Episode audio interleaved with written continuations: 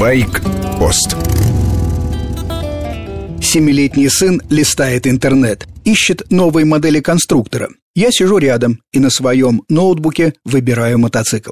Жена утверждает, что за этим занятием мы с Андреем схожи. Для меня очевидно одно – у нас у обоих пока не хватает денег. Но мы не унываем, продолжаем сравнивать и обсуждать.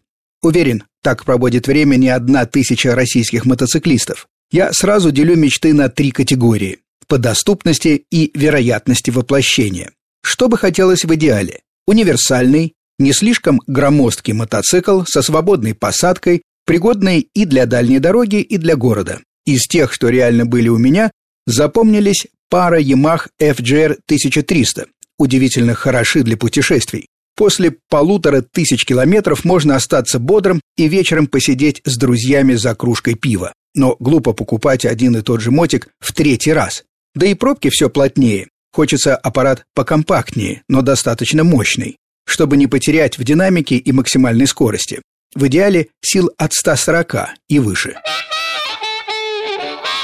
Самый любопытный – новый KTM Adventure с двигателем от Super Duke, объем литр 300. Изменили коленвал, головы цилиндров, карту инжектора, снизили мощность со 180 до 160 лошадей и получили KTM Super Adventure убийцу BMW 1200 GS.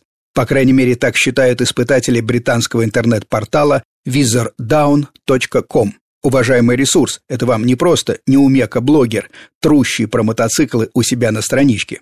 Тест-пилот Люк Боулер нашел KTM удивительно быстрым и безопасным продвинутый ABS для прохождения поворотов, traction control, круиз-контрол, подвески с электроникой. Не сходя с места, можно подстроить в зависимости от покрытия и стиля езды. Режимы «дождь» и «оффроуд» обрезают мощность до 100 лошадей. В настройке бездорожья возможен букс заднего колеса. При желании все ограничители можно отключить, насладиться первозданными ощущениями, например, пройти поворот в заносе или проехаться на заднем колесе.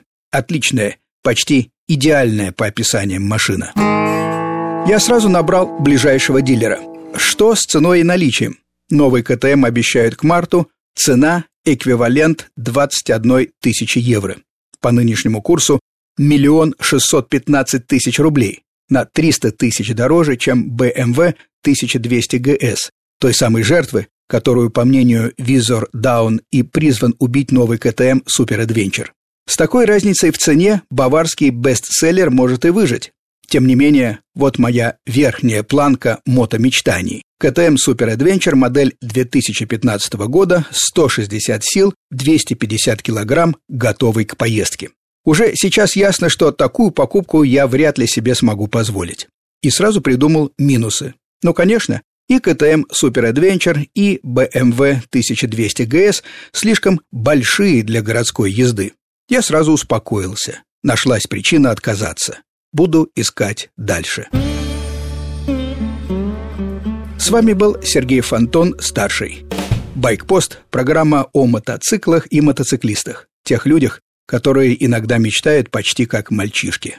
Короткая рубрика по будням, большой байкпост в воскресенье с часу до двух дня.